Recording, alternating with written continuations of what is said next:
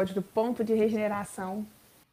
Muito feliz de estarmos aqui com pessoas incríveis, com convidados incríveis. E se você ainda não segue o Ponto de Regeneração, pode seguir a gente no arroba Mocizade, no Instagram, no Facebook Mocizade Fego, YouTube Mocizade Fego e Fala Mocidade, e todos os canais de podcast, Spotify, Deezer, Google Podcast, Apple Podcast, no YouTube. Então pode correr que a gente vai estar em todos os canais. Mas antes de tudo, queria me apresentar, né? Sou Marina, já estou aí com vocês em alguns episódios. Queria chamar meu colega da noite também, Diego. Oi, oi, gente! É muito bom estar novamente aqui com vocês. E fiquei sabendo aí que os convidados hoje estão sensacionais. Pois é, então, antes de tudo, vamos chamar eles para se apresentarem, né? Então, Aldo, pode se apresentar aí pra gente? Oi, pessoal, gente querida, prazer estar com vocês, de alguma forma conectados e assim, né? Movimento espírita na doutrina, conectados com Jesus, não importa onde, né? É uma alegria muito grande estar aqui. É, sou Aldo Eurípides, trabalho no movimento espírita, trabalho com jovens, inclusive, e adoro Aldo aí é Dessa nosso... galera que a gente precisa, dessa galera que gosta. Pois é, o Aldo é nosso guia. É. é Jesus é o guia. O guia encarnado, Olá né, a todos, meu nome é Esther. É. Eu estou um pouco atrapalhando o Aldo, mas é porque a gente não treinou bastante nossa conexão, né? É só a gente poder sintonizar bem. Boa noite a todos, meu nome é Esther. Eu sou, estou atualmente como coordenadora da 22ª região aqui do estado de Goiás, que representa uma porção de cidadezinhas maravilhosas de poder conhecer e trabalhar. E a cidade que eu atuo mais diretamente é Caçu, onde a gente colabora tanto com o Centro Espírita Juna Dark, que é a casa espírita onde a gente atua, quanto também com o Conselho Espírita Local. E durante muitos anos, muito, anos muito queridos, nós colaboramos diretamente com a CRE Jovem da 22ª região, com a CRE Jovem da região Consud, da Regional Consud, na verdade, e a juventude tem um espaço muito cativo no nosso coração, porque a gente percebe que é um público que precisa de muito acolhimento, de muito carinho, de muito conhecimento, de muita abordagem, e a gente gosta muito de trabalhar com, com esse público.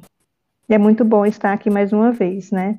Porque a gente sabe que quando muitas atividades são colocadas em nosso contato, é quando às vezes a gente precisa retomar as bases. E a juventude é a base que a gente já se consolida há tantos anos. Muito obrigada pelo convite. Evelyn?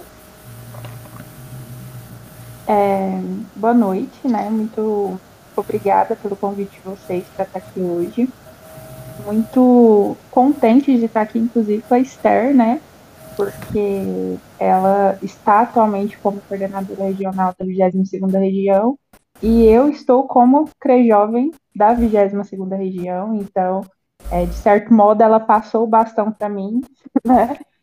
Não foi de certo modo, foi fato, isso que aconteceu. Também na, na, casa espírita que nós frequentamos aqui, na, aqui em Caçu, então eu estou à frente da, da mocidade aqui, junto com o Arthur, então, a, a Mocidade Espírita de Sol.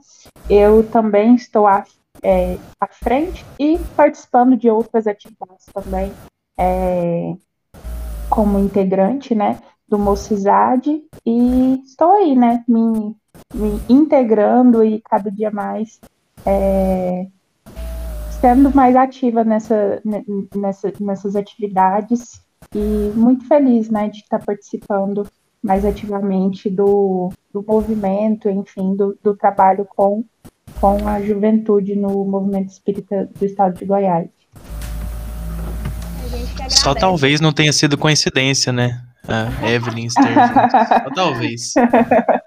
Imagino que não. Nada por acaso. Exatamente. Então, para a gente começar, depois de vocês se apresentarem, a gente dizer que a gente está mais feliz que vocês de vocês estarem aqui, pode ter certeza. E queria dizer que a gente vai falar hoje sobre um tema muito interessante. Nós vamos falar sobre formação dos trabalhadores da juventude e da mocidade. E para começar, eu já queria perguntar para vocês: como que a gente consegue capacitar esse jovem para que ele possa ter concluir todo esse potencial de ser um trabalhador da juventude, um trabalhador da juventude? Bem, já que a gente está disputando, né, para ver quem vai falar primeiro, é, eu acredito que a forma né, mais tradicional que a gente pode imaginar que, que a gente pode capacitar o jovem através da própria evangelização, né, na mocidade, porque o principal objetivo da evangelização é formar homens de bem, mas a gente também tem que ter em mente que a evangelização ela também prepara é, o jovem para trabalhar, para perpetuar o trabalho né, no, no movimento espírita. Então, esse, esse jovem que atualmente está lá sendo evangelizado, ele vai ser um futuro trabalhador, pelo menos é o que a gente espera, né? Então, é por isso que é tão importante que a, que a gente zele pela qualidade do, do, trabalho, né, pela qualidade doutrinária, porque é, para que a gente consiga formar é, esses jovens de uma, de uma forma que esse ele pro, possa reproduzir isso é, de uma forma satisfatória no futuro, né? Eu acho que também, além da gente poder fazer isso que a Eve acabou de listar, é a gente buscar aproximar. Criação de vínculo também é essencial, porque quando você cria o vínculo, você vai ter condição de perceber com um pouco mais de acolhimento qual que é o potencial que o jovem possui. Porque existem inúmeras atividades que a pessoa pode contribuir no movimento espírita. Então a gente tem que auxiliar o jovem se encontrar no movimento espírita, encontrar em qual qual ambiente, qual local que ele vai poder desenvolver com bastante tranquilidade as suas aptidões, as suas competências, e assim ele vai poder se fortalecer naquilo que ele propõe dentro da casa espírita e do movimento espírita, e assim ele consegue, de pouco a pouco, com auxílio, seja do, do coordenador de mocidade, seja da casa espírita, seja do coordenador do movimento local, regional, ele conseguir, de pouco a pouco, ir para onde ele deseja ir, porque todos os caminhos serão abertos a ele, porque esse vínculo, tanto da casa espírita quanto do, da região, da regional, do, do estado, da federação, é, eles são possíveis a todos os jovens, desde que eles consigam desenvolver com competência é, não só doutrinária, mas também competência da atividade que ele vai desenvolver. Então, quando você cria esse vínculo, você possibilita não só acolher a demanda que o jovem possui, mas também direcionar para o trabalho que ele tem mais aptidão a realizar também. Tem outro trem também que eu acho que é importante falar a respeito dessa questão de você hum. poder auxiliar para o jovem trabalhar no movimento, é que, assim, como a Evelyn disse bem no começo da fala dela, nossa, nosso objetivo mais específico em relação ao, ao acolhimento ao jovem é auxiliá-lo para que ele tenha ferramentas para se tornar um homem de bem. Porque se a gente possibilita isso, a gente possibilita ferramentas durante as atividades da mocidade ou mesmo da casa espírita para que esse, esse objetivo seja alcançado, naturalmente ele vai se sentir envolvido ao ponto de querer também colaborar com o movimento, né? Então, assim, a função direta não é formar trabalhadores, a função direta é acolher o jovem para que ele se torne uma pessoa com ferramentas para poder lidar com seus desafios diários, lidar com as questões relativas à família, à sociedade, ao trabalho, né? Possa fazer escolhas voltadas não só para o bem-estar individual, mas coletivo. E quando a gente percebe a necessidade de trabalhar isso e o jovem se sente envolvido, ele naturalmente ele vai desejar também contribuir do tanto que foi bom para ele, também contribuir para que isso se perpetue, né? E ele consiga então difundir diferente, fazer diferente também pelo movimento, né? Eu acho que é uma proposta de retribuição e de colaboração, né? Então, eu acho que isso é muito válido, né? A gente sim deseja que o jovem se, se integre e participe e, e contribua, mas é, é uma, um resultado, um ganho secundário.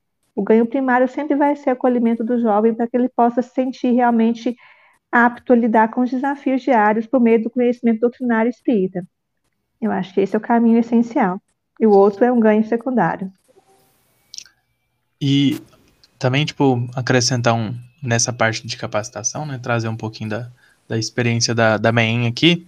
É, a gente, tipo assim, desde que eu comecei a trabalhar, né? É, um pouquinho tempo, aí é, os trabalhadores mais experientes sempre falavam, não, gente, vamos fazer uma capacitação. Só que, tipo assim, a gente nunca conseguia, nunca deu certo. Aí, tipo, foi passando os, os tempos e tal. E aí. E aí o, tipo, o pessoal mais velho saiu naturalmente, foi para outros trabalhos, fazer outras coisas. E, e aí, tipo, a Casa Espírita sugeriu, falou, ó, vocês vão ter que fazer uma capacitação. Que, por coincidência, era esse livro da, da FEB, de Subsídio de Diretrizes. Foi uma sugestão que todas as áreas trabalhassem, né? Então, todas as áreas fariam essa capacitação. E aí, é, a gente começou a fazer essa capacitação e tal.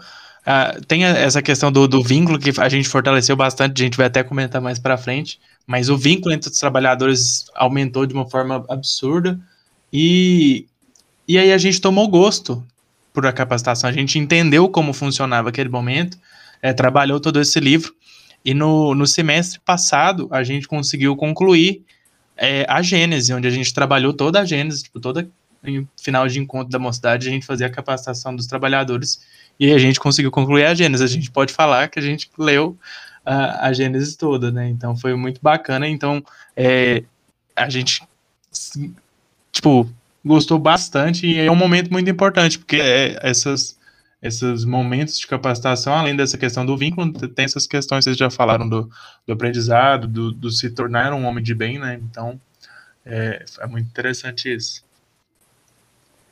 É, vocês estão me ouvindo, pessoal? Sim. Sim. Ah, que Muito bom. bem. Estava com um probleminha de som aqui. É, vocês trazem considerações tão, tão oportunas, tanto do ponto de vista conceito como da prática, né? E a primeira reflexão que eu faço nessa pergunta, a partir do que a Evelyn trouxe, a Esther, você, Diego, que quando a gente fala como que ajuda o jovem né, nessa formação, nessa capacitação, é, quando a gente lembra que o Evangelho é boa nova, eu acho que de alguma forma a gente está falando que o, o, jovem trabalhador e, e para esse trabalhador conseguir levar isso também, uma compreensão de que ele precisa entender que na doutrina existe uma boa nova, uma boa notícia. Ele precisa achar boa notícia, a, a, o consolo e, e o esclarecimento.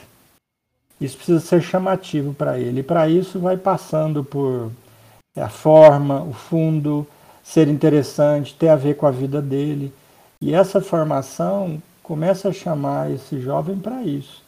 Por que, que eu quero estar nesse lugar? Porque ele é bom para mim, ele me deixa animado, no sentido profundo. Ele me traz notícias boas, então é o trabalhador sair desse trabalho e falar para as pessoas contagiadas onde você estava. Eu estava no Mocidade, eu estava no trabalho da regional, eu estava no centro espírita.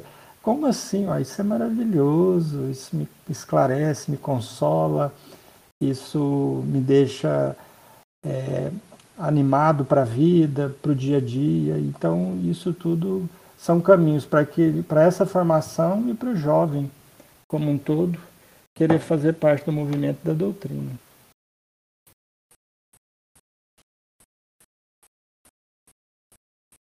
A gente falar para os outros, né?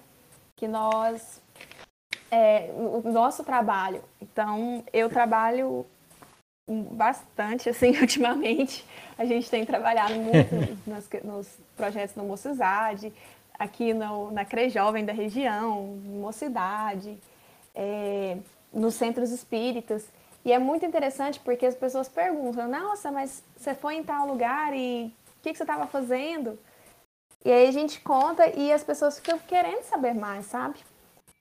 E outro é. ponto que eu acho interessante é que a gente modifica a nossa vida, assim, o nosso ser, né? Depois que eu, eu posso ver o, o que eu era antes de trabalhar no movimento espírita e o que eu virei depois de trabalhar no movimento espírita.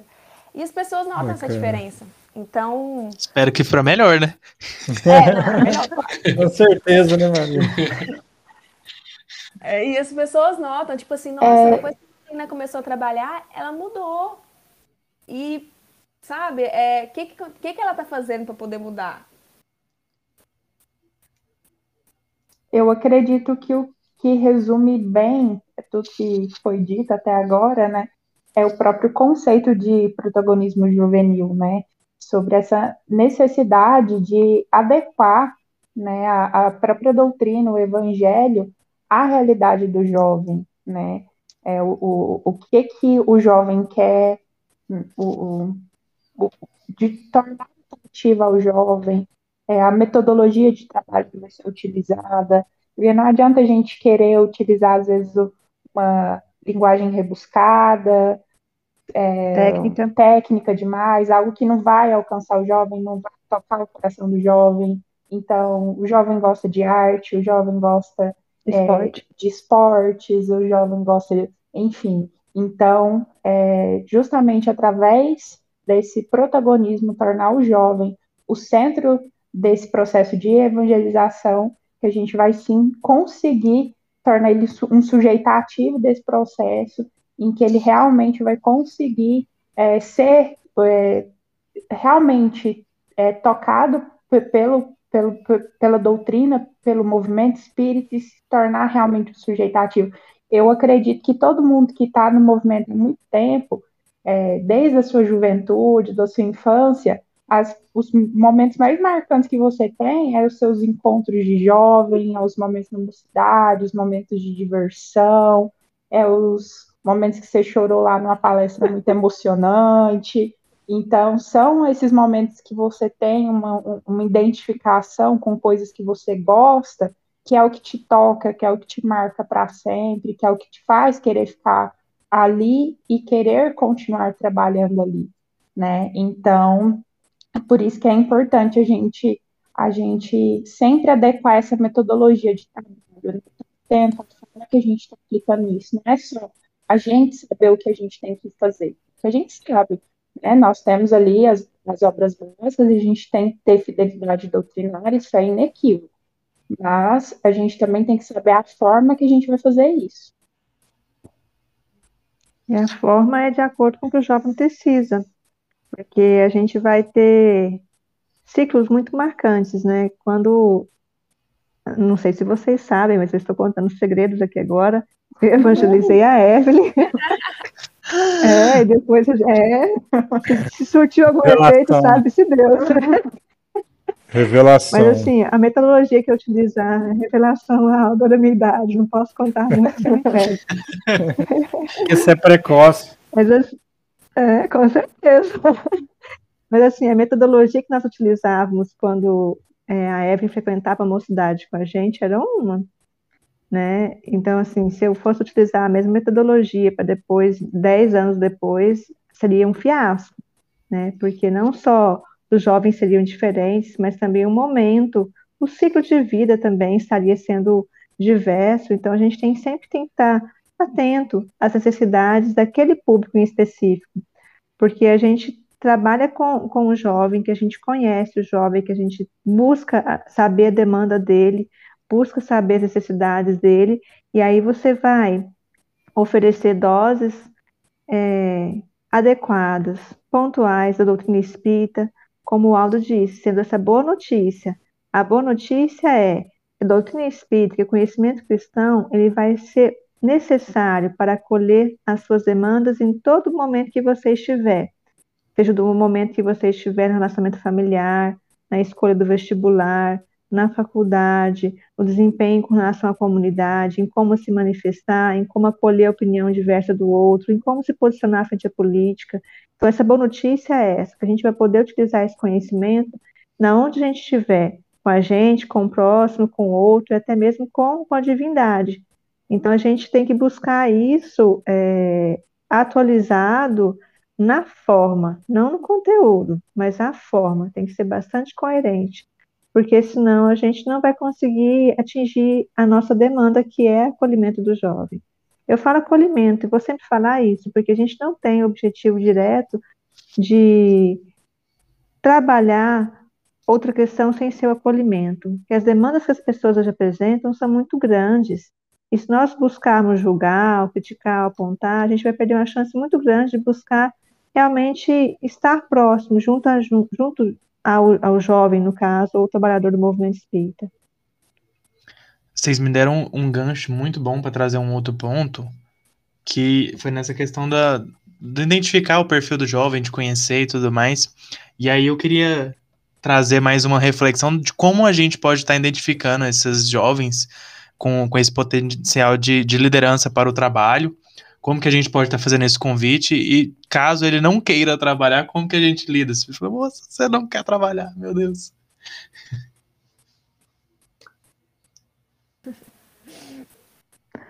Uai, se o jovem quer trabalhar, você ama ele mesmo assim, mas o que, que tem? tem gente, ó, pessoal, eu, eu aprendi isso com 12, 15 anos de movimento espírita. Tem gente que amorosamente será somente frequentador. E tá tudo bem. Uhum. Faz parte. Nem todo mundo que gosta do movimento, que gosta do espiritismo, vai querer se vincular para trabalhar queria que todo mundo trabalhasse, nossa, ia ser muito bom, porque ninguém ia sobrecarregar, todo mundo ia ter divisões bem legais no serviço, ainda mais no interior, que a gente tem que ser bombril para todas as áreas, né?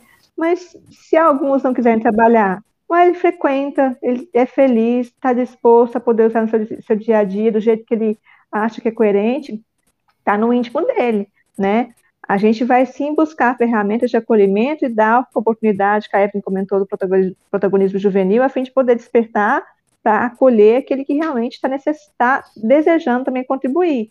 E incentivar, motivar pelo exemplo aquele que realmente ainda não despertou para a necessidade de colaborar, né?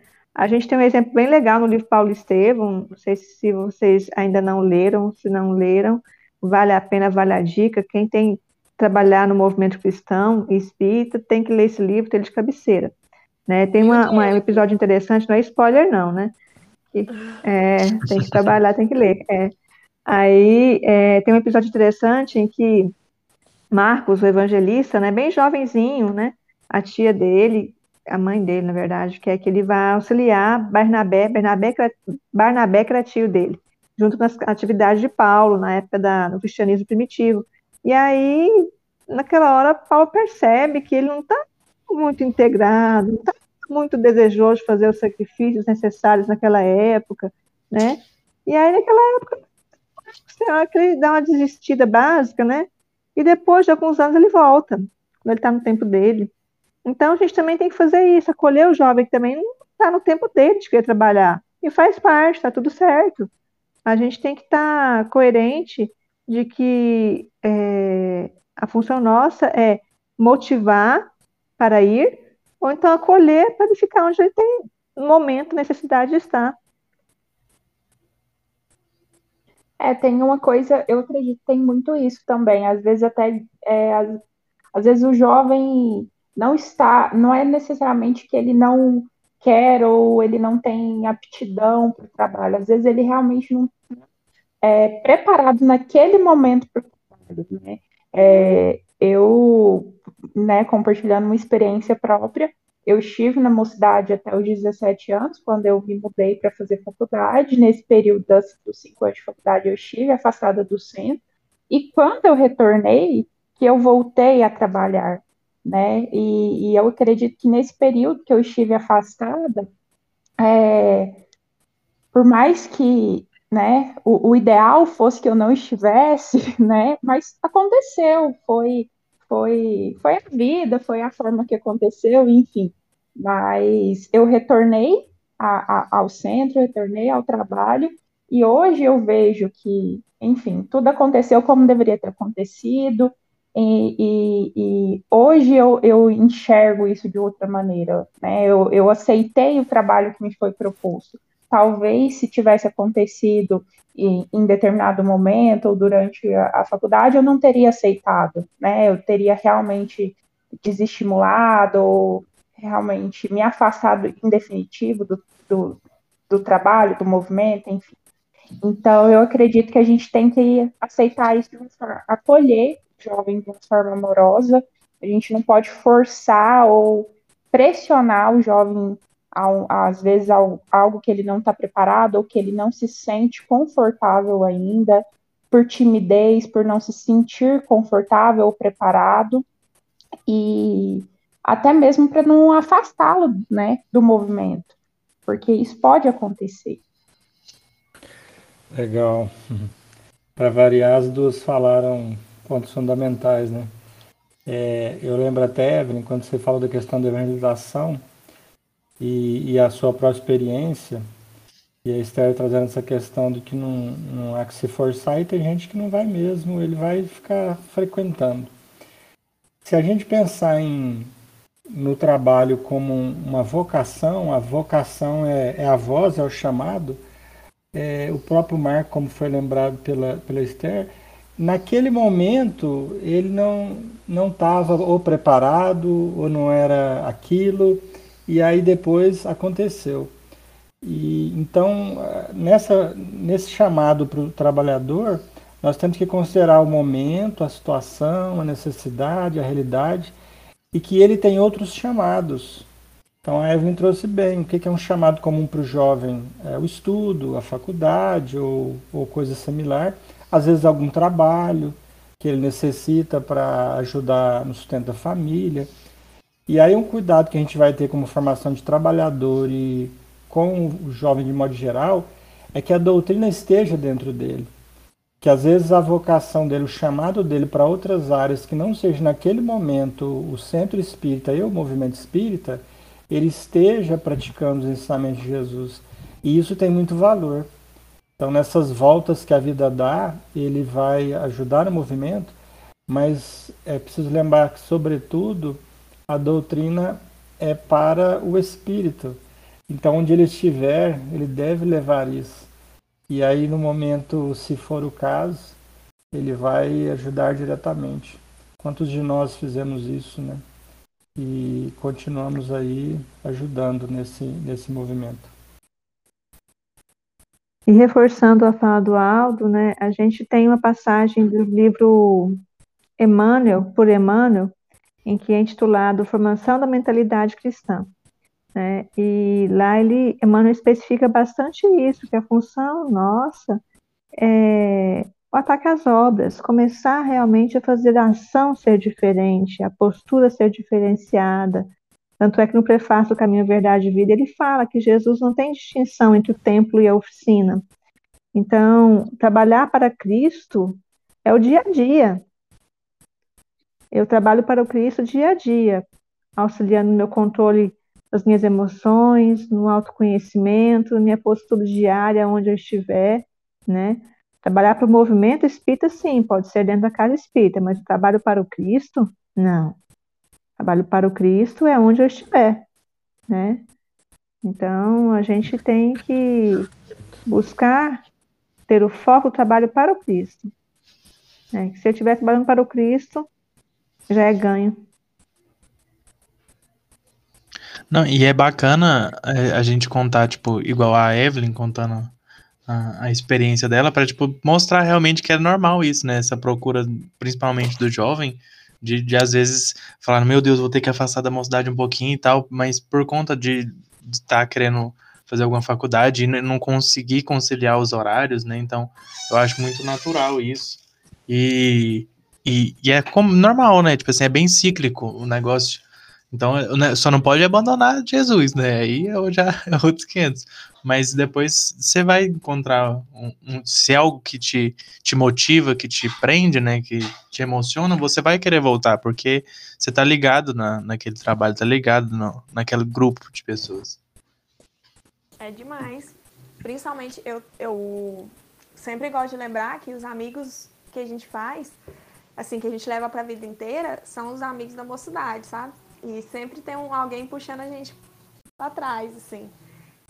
E mas assim, com o que vocês falaram, a gente dando continuidade aqui, quando esse jovem chega é, no trabalho,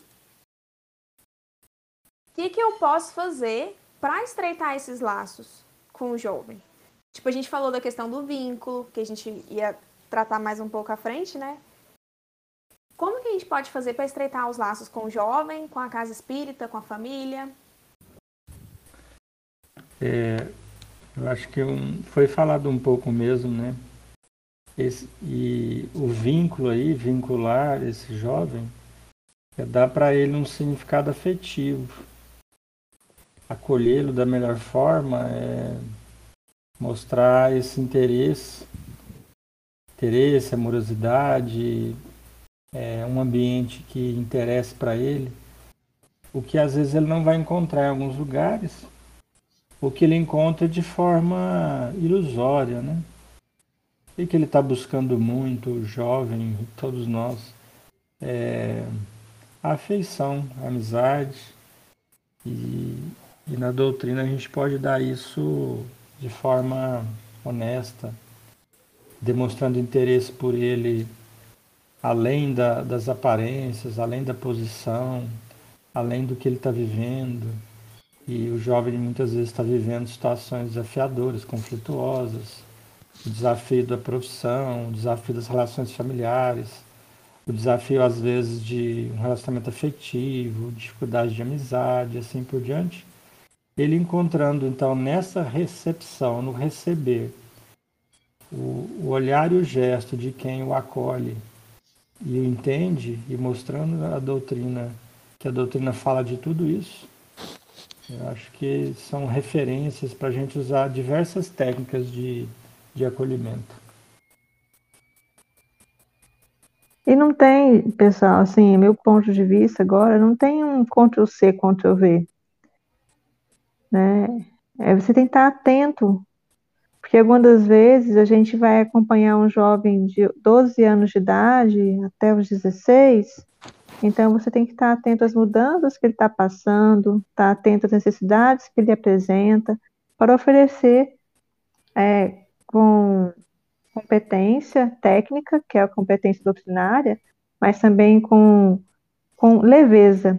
Eu acho que a gente trabalha isso muito na mocidade, tem que ter leveza na, fase, na, na abordagem da doutrina espírita com profundidade, mas com leveza, para que ele perceba que não é, é, uma religião unicamente com métodos, com atividades a desempenhar, com livros a serem lidos, mas é um, um guia para entender a si e auxiliar as suas escolhas diárias.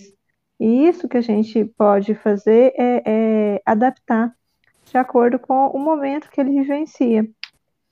Porque assim, é, a gente, não sei qual é a experiência de vocês em Goiânia, né? A gente que trabalha no interior, a gente acompanha o jovem, no caso a criança, desde a, a infantil, a mocidade, aquela, aquele, aquela pessoa não passa desapercebida aos seus olhos. Ela está presente, você acompanha o ciclo de vida dela. Então, é, a gente pode oferecer uma opção direta para aquilo que ele necessita. Algumas vezes a gente acerta, outras vezes a gente não acerta tão adequadamente, mas a gente vai tentar fazer isso o tempo todo, adaptar com leveza e com profundidade e atentar ao que ele naquele momento manifesta. Se você precisar algum tipo de usar algum tipo de formulário, algum tipo de metodologia específica, e aí você vai ter que adaptar de acordo com o jovem, que é aquele que está na tua frente. Aí você usa o livro da diretriz doutrinária da, FE, da FEB, ou então outros livros que a gente tem realmente acompanhamento para a juventude, mas adaptado para aquela pessoa à tua frente. Porque senão, se você usar unicamente o livro como referência, mas não atentar para o jovem que está na tua frente, você não vai, você vai perder a, a individualidade, né? Tá podendo oferecer todo o campo. Então, a resposta é: como é que a gente faz? Olha para o jovem, goste do jovem, olhe para a doutrina, compreenda a doutrina. Aí você vai ver na doutrina agora, todo o mar da doutrina que, te, que possui, o que, que jovem precisa naquele momento. Então você pode utilizar aquele conhecimento para aquele momento que ele vivencia.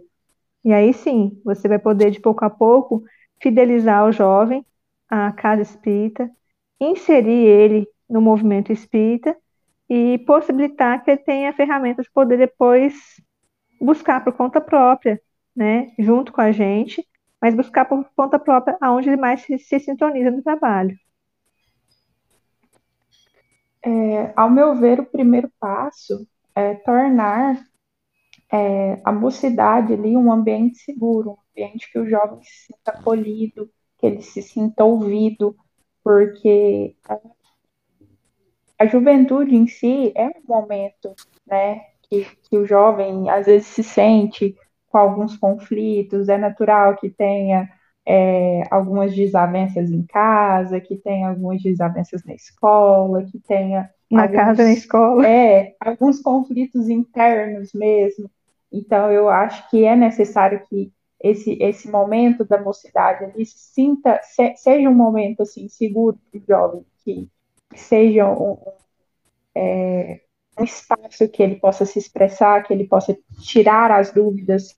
É, tanto é que a gente sempre é, permite uma vez, pelo menos uma vez por mês, é, que eles escolham um tema livre, que seja realmente uma, uma dúvida que eles tenham, por mais insignificante, bobo, que algumas pessoas achem, né? Ah, esse tema, né? Não, é, você quer saber sobre, sei lá, ET? Não, mas é algo que o jovem quer, quer saber, então ele sente ouvido. Então, eu acho que é fundamental permitir que o jovem se expresse e, e que ele seja ouvido. Né? Esse momento é de, de é, é, muito importante, né? Criar essa conexão, esse vínculo é muito importante. Então, eu, eu acho que esse é um, um, um primeiro passo, assim, é, primordial. E, e a partir daí, né, o, o, o jovem, ele, ele criando esse, esse vínculo, esse desejo de ir à mocidade, acaba que tudo, né, torna-se mais natural, né? É, muitas vezes a gente acha que o jovem não está ouvindo a gente, ou que é, uma, uma vez eu, eu brinco que a gente tinha um jovem que era muito custoso, né, Esther? E ele conversava e ria to, todo momento na mocidade, a gente falou, não sei mais o que, que eu faço com esse menino, e ele se conversa. E não faltava. E não faltava, ele ia todo, toda reunião, toda reunião. E um dia eu falei, ah, não sei o que, não sei o que. Aí ele falou assim, não, mas você já falou sobre isso, Evelyn. Foi naquela, naquele dia. E você falou isso, e é isso, isso, isso, isso. E eu falei, gente, mas então ele me ouve? Eu fiquei assim, chocada, porque eu achava que ele não ouvia nada do que eu falava. Mas ele me ouvia.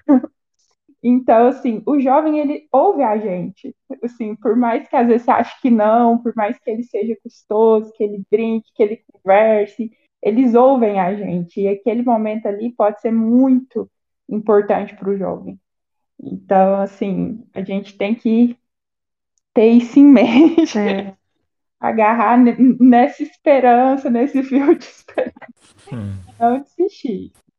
E assim, quando a gente trabalha com, com um jovem, você não evangeliza só o jovem, você evangeliza o seu jovem interior, né? Então, toda vez que você necessita fazer uma atividade com a juventude, a primeira jove, jovem que deve ser acolhida é você mesmo. Assim como você vai, vai evangelizar a infância, a primeira criança que deve ser acolhida é a sua criança interior. Porque se a gente não acolher a nossa criança, o nosso jovem interior, a gente vai ter, sempre vai falar de teorias, né? E o primeiro vínculo é o vínculo com a gente, né? Se eu me sintonizar com o meu jovem interior, com o jovem que eu era naquela época, e como realmente eu necessitava daquele suporte naquela época, eu vou poder, poder ter mais compaixão com o jovem que se apresenta à minha frente e poder oferecer isso com um pouco mais de tranquilidade, com um pouco mais de leveza. É muito legal eu, falar. Eu concordo, tipo, hum, Deixa eu só comentar uma coisa aqui. Sobre a questão do vínculo, é uma coisa que a gente. Uma coisa que a gente sempre fez na nossa mocidade aqui em Anápolis, a Esther falou da, da questão do interior, né? Aqui a gente não é tão, não é tão uma cidade tão pequena igual a Caçu, mas Anápolis, a comunidade espírita é bem, bem pequena, né? Que isso, você tá falando assim, Caçu vai dominar o mundo. Vai, não, que vai dominar o mundo eu não tenho dúvida, não. Mas. Já dominou. a gente tinha muito desafio sobre essa questão do jovem, né? De fidelizar o jovem na mocidade. E aí a gente começou a fazer coisas fora extra mocidade, tipo, a gente saía para comer junto, a gente marcava um filme na casa de um colega, saía, marcava uma pizza. Então, assim, Falou que eu ia falar. foi criando uma relação tão bonita assim entre os jovens da mocidade que às vezes a gente não precisava nem, nem ir na mocidade, sabe? A gente já estava tão unido que, assim, na questão, não na questão de estudo e tal, mas da questão de união. A gente estava ali o tempo inteiro junto, a gente fazia tudo junto. E qualquer coisa que a gente fosse fazer, a gente chamava o outro. E a gente tem até hoje uma amizade. Claro que a vida foi separando, né? Cada um foi para uma cidade, faculdade e tal. Mas a gente ainda tem essa, essa união muito grande. E o melhor é que são pessoas que se entendem. Porque fizeram essa jornada pela doutrina espírita juntos. Então são pessoas que se entendem. Então é muito legal falar desse tema na capacitação de trabalhadores, né? E todos eles hoje são trabalhadores da doutrina espírita. Pois é, tipo, você falou o que eu ia falar, mas é mais nessa questão mesmo, que tem até um episódio, um episódio onde a gente conversa sobre essa questão de confraternização, né? Que, tipo, esses momentos é, extras, assim, né, que a gente encontra, que a gente sai para comer, que a gente, às vezes, assiste um filme, e, e, tipo, e isso fortalece muitos vínculos, né? Igual eu tinha falado da, na questão da gente fazer a capacitação lá na, na MEN. Então, tipo assim, muitas vezes a gente ficava até mais tarde, né? E a gente já saía de lá e já ia lanchar. Então, tipo, aí a gente se, tipo, se aproximava ainda mais, né? Os vínculos fortaleciam cada vez mais. Porque a gente não era só colegas de mocidade, a gente passava a se tornar amigo, que a gente conversava de mais coisas e tal. Então, são momentos, tipo, muito importantes dentro da mocidade. Então, por mais que pareça que não tem um caráter evangelizador, né, a gente sabe que, que a questão desse vínculo é muito importante.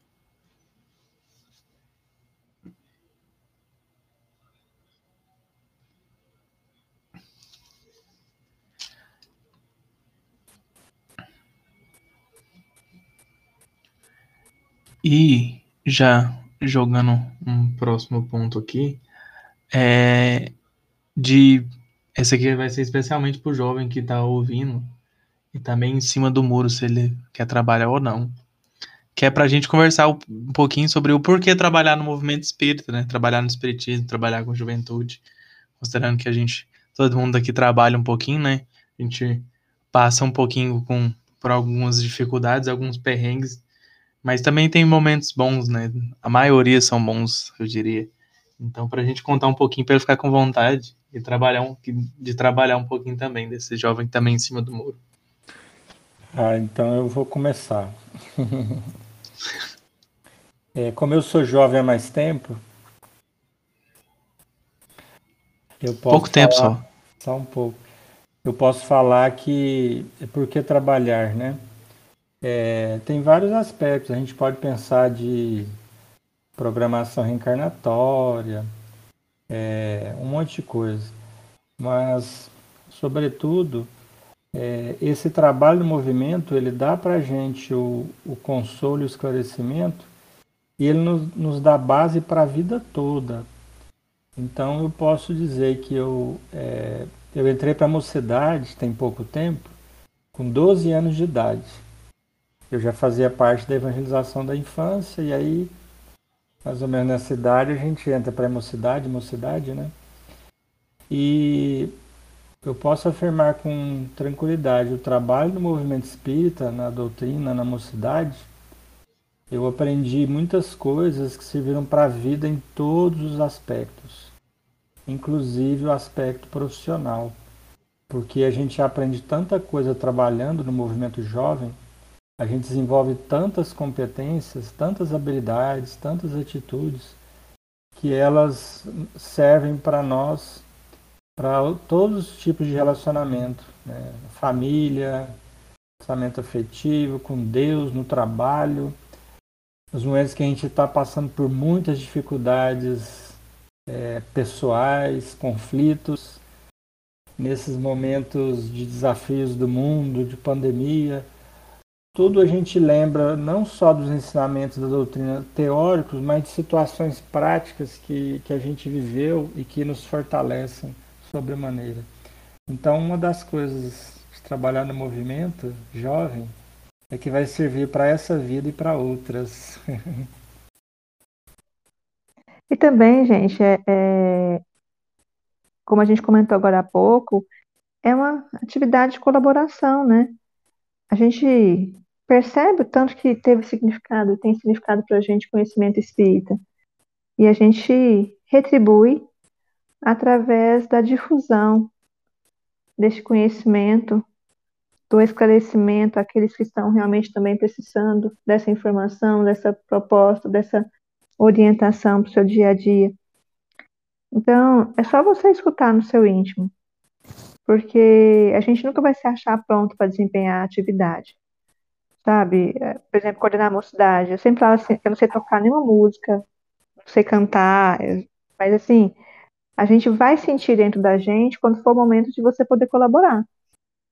Então é só você escutar o seu, o seu íntimo e, e ver se está no teu momento também de ajudar, de colaborar e fazer isso de todo o teu coração.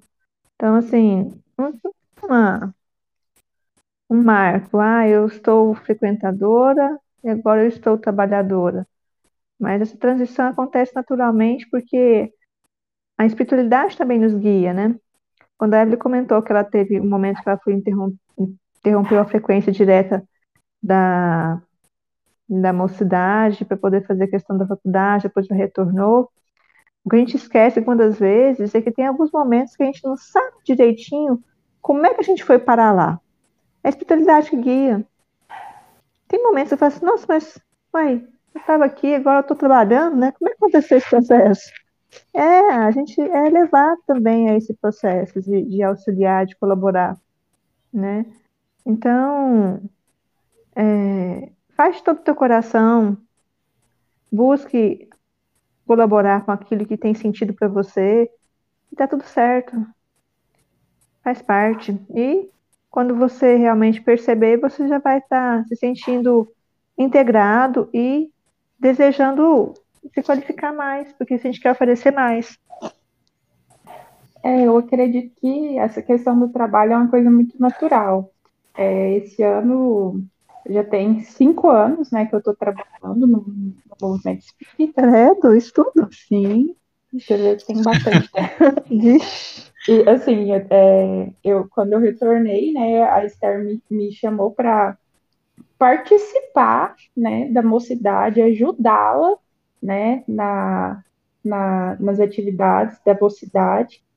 E aí, com o tempo, ela foi saindo aos poucos, aos poucos, aos poucos, até que eu me vi sem a Esther. Aí, com o tempo, ela falou: Evelyn, você não quer ser crê jovem?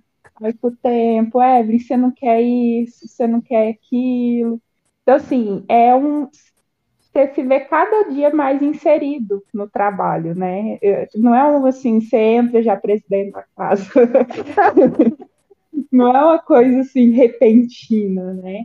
É, você, você, observa que até nisso, né, a espiritualidade, eu acredito que age também para a gente se, se né, até mesmo se preparando, estudando, porque eu acredito que isso demanda, e quanto mais você se envolve no trabalho, parece que mais você se envolve. Eu estava até brincando aqui com a Esther, porque você chega um momento que você vê que você no dia não tem mais uma noite disponível nessa semana, você tem reunião quase toda, quase toda, quase todo dia, e, e acaba que isso vai se tornando, deixa, não é uma obrigação, sabe? É uma vontade.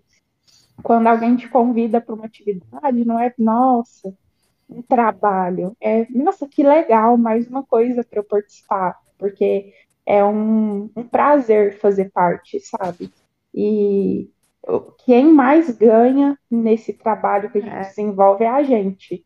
Assim, eu sei que a gente trabalha para os outros, para o movimento, para o jovem, mas quem mais ganha nesse trabalho é a gente mesmo.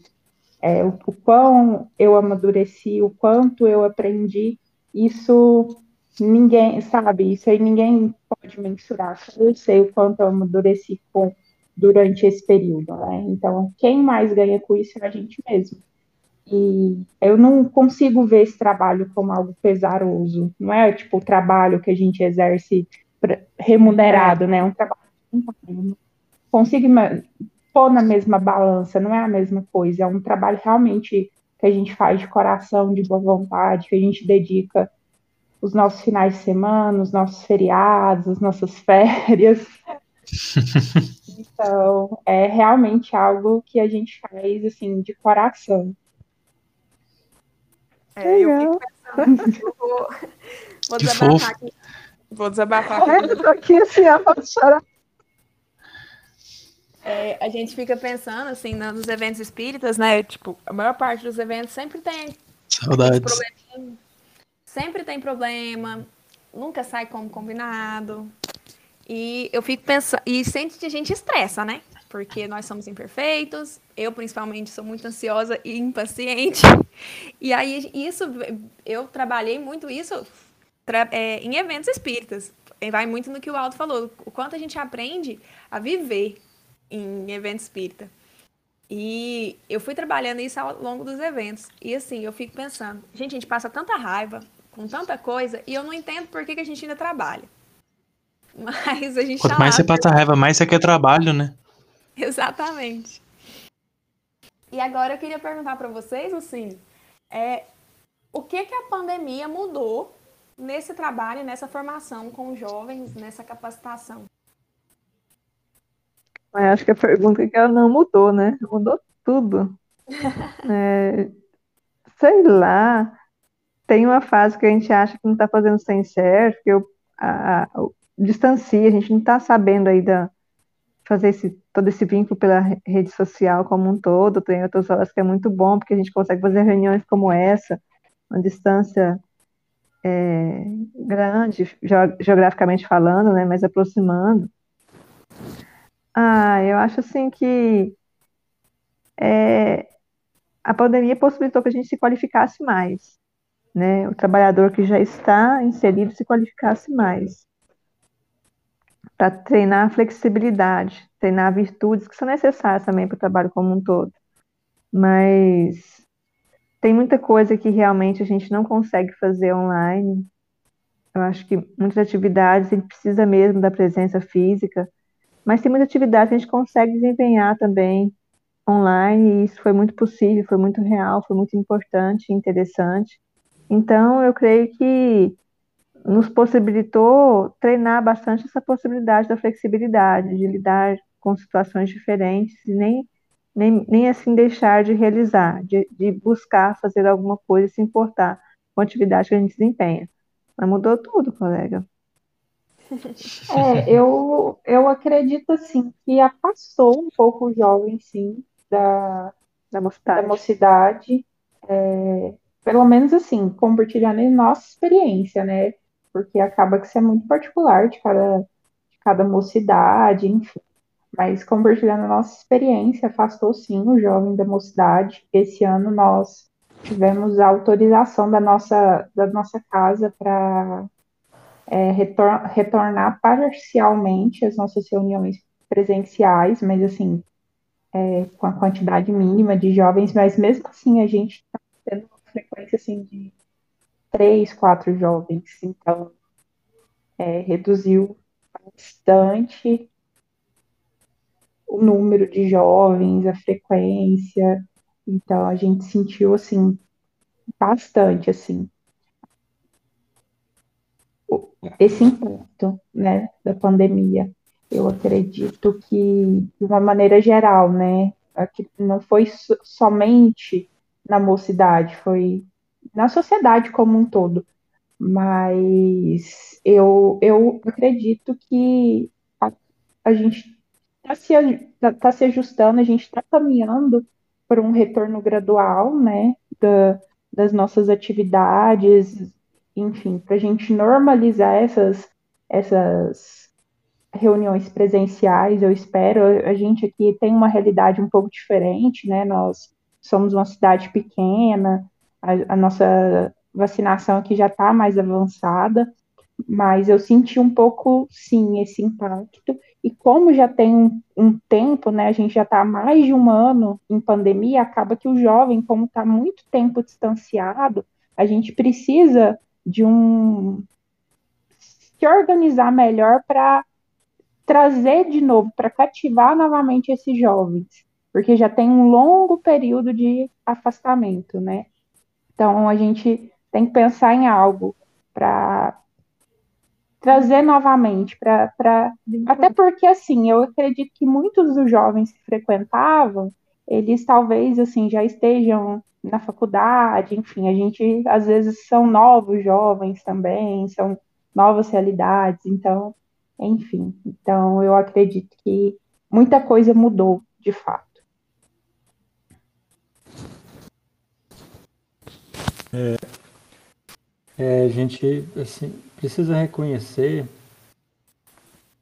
que é um momento muito especial da humanidade, né?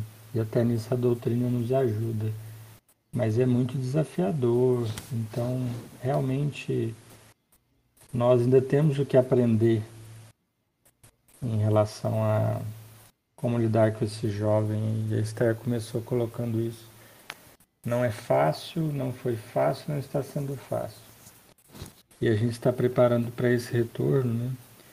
Mas o que a gente pode destacar como referência, embora possa parecer é, algo teórico, abstrato, mas é a referência, é de que nós precisamos melhorar as relações.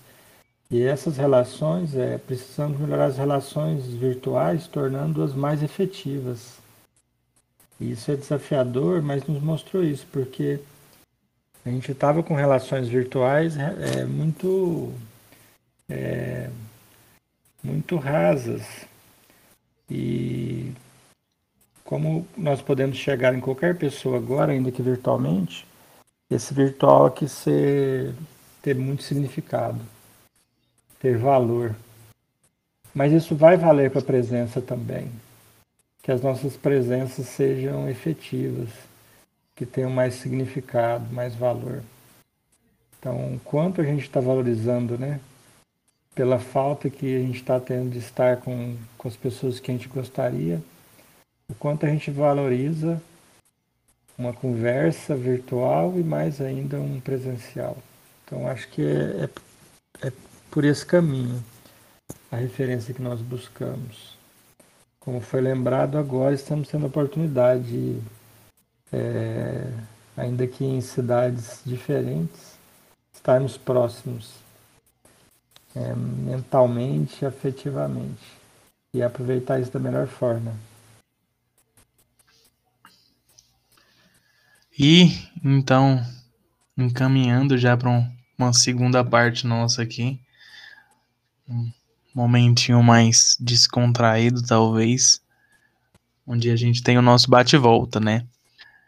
Onde a gente traz algumas perguntinhas, eu e a Marina, e aí vocês respondam.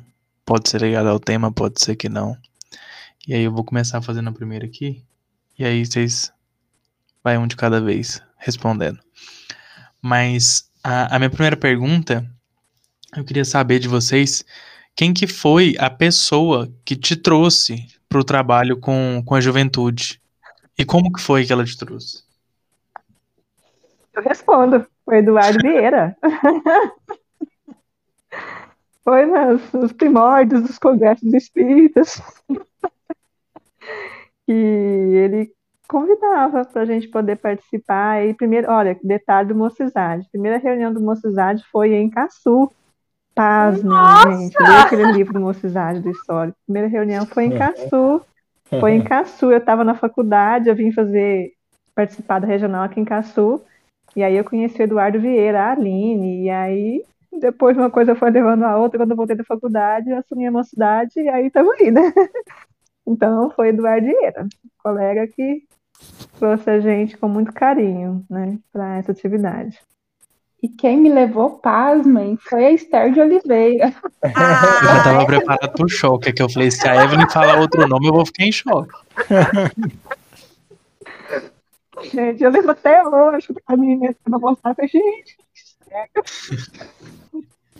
é, então, gente, eu, eu contei para vocês, né? Mas assim, eu fui, eu, eu sou de família católica e eu comecei a acho que eu tinha uns 13 anos, por interesse próprio, assim, uma vontade própria, do nada. E a Esther estava lá evangelizando a mocidade, na mocidade. E aí eu fiquei, né, até entrar, enfim, começar a faculdade. Quando retornei, ela, né, Chamei de novo. me, me chamou novamente. Estamos aí há cinco anos.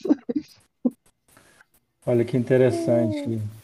Quem me levou para a mocidade foi a, uma amiga Yara, presidente da mocidade. E ela, eu estava na evangelização da infância. Aí você pode pensar, ah, mas natural, né? Não. Ela, no trabalho de evangelização, percebeu a, o meu interesse, disposição e meio que selecionou. Porque naquela época não era um caminho natural, com uns 12 anos de idade, você já ir para a mocidade, assim. E aí tem, isso tem a ver com o olhar do, do líder, do, do formador, de quem trabalha com formação. Né? Perceber o, o interesse de, de lideranças, de protagonistas. Nossa, top demais. Acho que o Aldo resumiu toda a fala do nosso podcast inteiro nessa experiência dele. Mas agora para a segunda Doloroso. pergunta, bate-volta bem rapidão assim. Qual o livro que vocês indicam para a gente usar na formação do trabalhador? Mas assim, não vale o livro de orientações e bases da FEB. Senão tá muito fácil. Disse eu, eu indico Paulo Estevam. Para mim, esse livro é um livro do trabalhador de espírito, seja ele de qualquer área. Eu me sintonizo muito com Paulo Estevam, já li ele umas quatro vezes. Eu falava assim: toda vez que eu tenho uma treta no centro, eu tenho que ler Paulo Estevam. Eu lia direto. Mas eu acho que é um livro que traz muita clareza para a gente poder lidar com as atividades. Aí a frase que mais me marca né, do livro é quando é, Paulo e Tiago, vocês vão ler, eles têm umas tretas bem intensas, os dois. Né, e aí, no finalzinho do livro, Paulo fala assim, que compreende muito a demanda do Tiago, as atividades que ele, o porquê de muitas coisas que ele realizou. E aí ele fala a frase mais fofa do livro. O mundo precisa muito mais de compreensão que conhecimento. Então, para mim, Paulo Estevam. É, Certo. É, Pode ser. Então, gente, eu pensando aqui, eu estou não estou muito inspirada hoje. Acho que eu estou estudando atualmente, é, junto com, com o Novo Testamento, o próprio Evangelho mesmo. Acho que eu indicaria o Evangelho segundo o Espiritismo, que é o basilar mesmo. Então, bacana. É, eu acho que Paulo Estevam é uma grande referência, o Evangelho também. É, para minha época de mocidade, e aí vai depender do perfil, né? Tanto do perfil como da, do que, que o jovem está buscando mais hoje. Se, se o jovem se identifica mais com ciência, mais com filosofia, mais com religião, aí seria o livro dos Espíritos com cada parte, ou seria mais ligado à obra literária. Paulo Estevam é uma referência para trabalhador incrível, né? Para mim foi, é, além de, de Livro dos Espíritos e Evangelho, foi o Nosso Lar. Aquela introdução ao mundo espiritual e ver que um- uma pessoa que atuava na Terra e de repente era uma referência de algum trabalho e chega lá e passa situações muito difíceis. E o que que ele se torna? Ele se torna um trabalhador. É, ele se torna um mensageiro da Boa Nova. E aí ele vai produzir depois o livro Os Mensageiros e outros, né? Então, são, eu acho que mais de um livro aí que pode servir de referência, dependendo do interesse do jovem. É, até eu queria responder essa, porque foi um, um, um livro que, na verdade, Quebrando o protocolo aqui. Pois é. Mas um livro que mudou muito, assim, o meu trabalho, minha visão do trabalho espírita, né?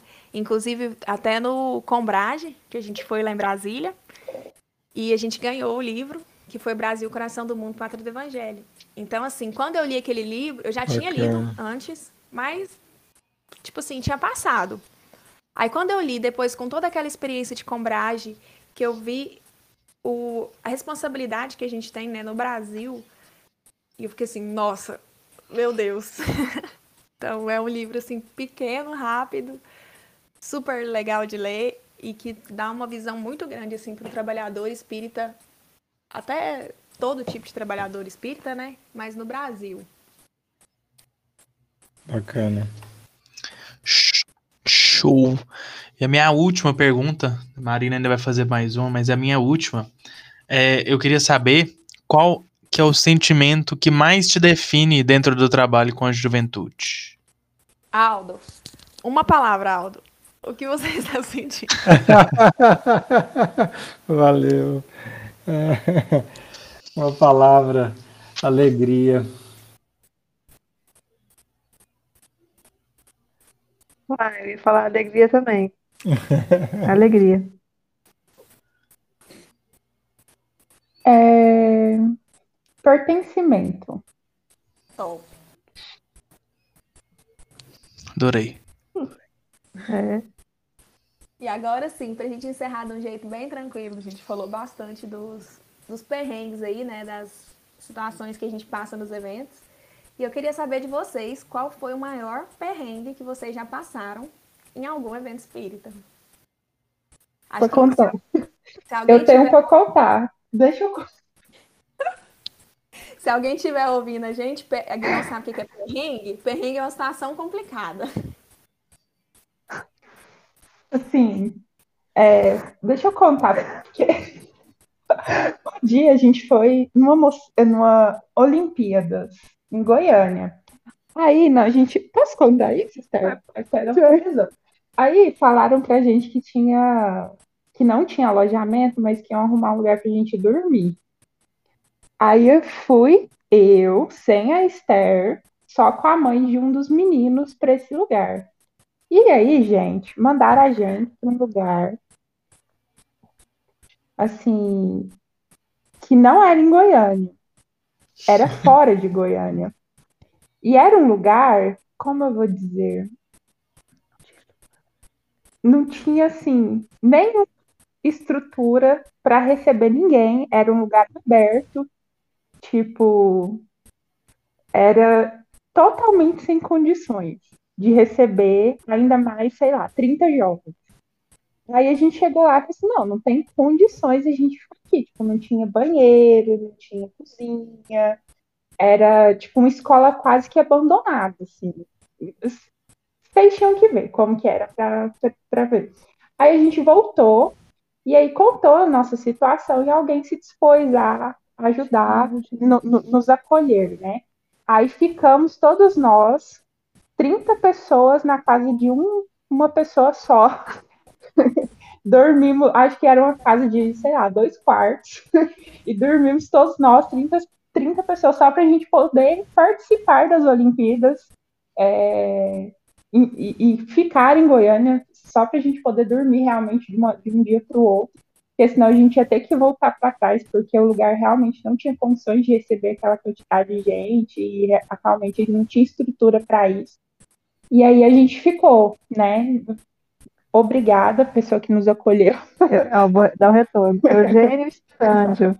E aí foi assim que aconteceu. A gente teve que dormir na casa desse coleguinha que acolheu todo mundo lá na casa dele, porque a gente não tinha condições de ficar na, no lugar que foi reservado pra gente. Tá vendo? A gente vai na, na, amizade, viu? Foi o Eugênio que acolheu esses jovens lá em Goiânia, viu? Eugênio Esperante, o nosso abraço, viu? Sempre lembrado. Queria dizer que ele foi lembrado em muitos episódios. É uma pessoa muito boa. Gente boa todo tanto. Eu sei que dormiu o menino um em cima do outro. E, não, gente, foi um caos. Mas deu certo, deu tudo certo. No final eles jogaram, que era um monte de fominha. Foi, era um monte de fominha, mas deu certo. E ficamos em terceiro lugar, velho. Caçu, Consul e Quinópolis, Caçu e Quinópolis arrasaram. Caçu é, Pegando o gancho da Evelyn, vou contar um trem assim que eu acho que até, até é ilegal aqui um trem. Achei. Não é da época da Evelyn. Nós fazíamos atividade para intercâmbio de mocidades. E aí nós íamos para Quirinópolis, Jataí, e em específico nós fomos mais para Cachoeira Alta, que na época a coordenadora da mocidade, a Graziella, era muito próxima a nós. E aí a gente fazia o seguinte, nós matávamos um dia, um dia a galera de Caçu ia para Cachoeira, outro dia a galera de Cachoeira vinha para Caçu, né? E assim a gente fez mais de um ano. Foi antes, antes da Evelyn retornar, então não, não sabe desse fato. E aí acontecia o quê? Eu tinha um carro que eu contava quantos jovens que queriam ir para Cachoeira Alta, daí eu organizava o transporte, né? Se precisava somente de um carro, ou de dois carros, ou então de mais pessoas para poder levar esses jovens para Cachoeira Alta. E na minha conta, se a gente for viajar tipo terça-feira à tarde para ir para Cachoeira, na minha conta tinha precisaria de dois carros, né? É, eu no carro e outro motorista. E chegou no dia da viagem, eu contei os jovens, eu não me contei. Ou seja, ficou faltando um carro. Então, tipo assim, tinha é, nove jovens, né? Porque eu não me contei como motorista na viagem. Eu estava tão cansada, tinha trabalhado o dia inteiro, aquele trem custoso. E aí, a cidade é muito próxima, é 30 quilômetros de Caçu, né? E aí, o menino, o jovem falou assim: Ah, Esther, deixa eu ir no bagageiro. Eu falei: Vai no bagageiro. Nossa! eu fui no bagageiro. E a gente passa pelo COD, que é a polícia, de, ba de, barreiras aqui de Caçu, de fronteira, que é um povo bem, bem bruto. Quando nós passamos do COD, eu falei, tampa esse menino atrás. Aí quando a gente chega em Cachoeira Alta, eu tirei o jovem do bagageiro, falei, pronto, é contrabando. É. Meu Deus. Meu Deus, já aconteceu. Foi um perrengue, assim, memorável, não faço mais. A gente sabe que isso não é correto, mas no dia deu certo. Importante é isso, deu certo. Deu certo, fomos voltamos. Ai, que legal. Eu tô imaginando o menino. E tu, Aldo, conta pra nós. Vocês foram falando, eu fui lembrando. No porta-mala, quietinho. Eu fui lembrando, passei por tudo isso. O perrengue para alojar, para ser alojado, teve de tudo. Geralmente na mocidade tem essas diversões. Já passamos perrengue, não posso citar o autor, né? Indo para uma certa cidade que vai dominar o mundo, de separado pela polícia de separado pela Polícia Federal porque eu ultrapassei em faixa dupla. Não posso nem contar quem foi o motorista. Mas tudo isso por uma boa causa, né? Buscando o trabalho e às vezes distraindo um pouco. Isso também, tudo isso são lembranças boas, né? Que nos animam para pensar, puxa vida, quanta quanta alegria no trabalho né? e a gente continua aprendendo. É, quando a gente acha que a gente não pode mais aprender, mas tem, acontece uma coisinha aqui.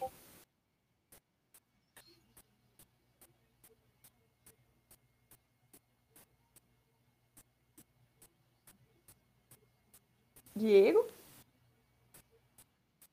Opa, já acabou a pergunta?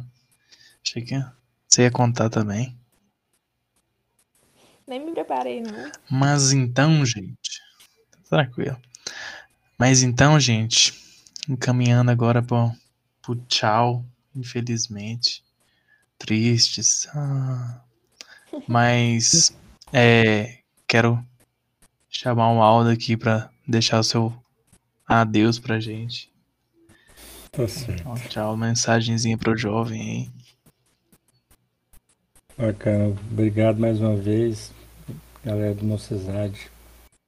É uma alegria muito grande estar nesse trabalho, de alguma forma compartilhando experiência, aprendizados, estudos, dificuldades, desafios. Então, dizer para todo jovem, trabalhador, que tendo a certeza, a doutrina nos mostra que tudo tem um propósito, nós podemos viver com todos os desafios e dificuldades que temos, podemos viver essa alegria cristã de estarmos aprendendo a amar e a viver. E no trabalho espírita a gente tem muita oportunidade. Aproveitem, contem com, com o apoio do Mocizade, contem com o apoio de todos nós. Gratidão por tudo, pessoal. Valeu. Esther Evelyn. Uai, pessoal, eu dá vontade de falar assim, escuta o que o Aldo falou, que ele tá certinho. Mas assim, uma questão particular é que a gente a gente se preenche, né? Quando a gente trabalha. Então, é, sejam bem-vindos ao trabalho. Estávamos esperando por vocês. Tá? É, enfim, a todos que possam estar nos ouvindo, tanto jovens quanto trabalhadores, é, a doutrina, essa doutrina né, espírita, ela é muito acolhedora, ela está aí para todos nós, e eu acredito que através dela a gente pode sim conseguir alcançar é, a nossa tão sonhada evolução espiritual. Então, que a gente consiga é, ter pessoas melhores por meio do espiritismo. E é isso. Marina? Ah, eu só tenho a agradecer, de verdade. Assim, a gente trabalha, trabalha no movimento espírita, a gente, a gente sente cansado, a gente sente estafado, mas esses momentos valem, sabe? Esses momentos de estar, mesmo que virtualmente, com pessoas que a gente gosta muito, que a gente gosta de ter por perto, de trabalhar junto. E esses momentos valem tudo. Então, só queria agradecer vocês por ter nos por terem uhum. aceitado o nosso convite e dizer que pode ficar tranquilo que a gente vai chamar mais vezes. Opa, é um prazer. É verdade, a gente chama mesmo. Quero agradecer também vocês, convidados aí, né? Toparam estar com a gente. Agradecer também quem nos ouviu até aqui. Espero que tenha sido bacana para vocês, igual pelo menos foi para mim. Acho que, no geral, aqui todo mundo deve ter gostado. E espero que vocês também tenham aproveitado um pouquinho e quem estava em cima do muro aí, depois da gente contar essas histórias aqui das nossas experiências, tem, saia de cima do muro aí, às vezes trabalhar um pouquinho, e se não quiser também tá tudo certo, né? E lembrar, para quem ainda não nos segue nas nossas redes sociais, no Instagram, no arroba Mocizade, no Facebook, no Mocizade Fego, no YouTube temos dois canais, o Mocizade Fego e o Fala Mocidade. E estamos em todos os canais de podcast: Spotify, Deezer, Google Podcast, Apple Podcast. Aonde você procurar, a gente vai estar tá lá. Então é isso, gente. Beijos, até uma próxima e tchau!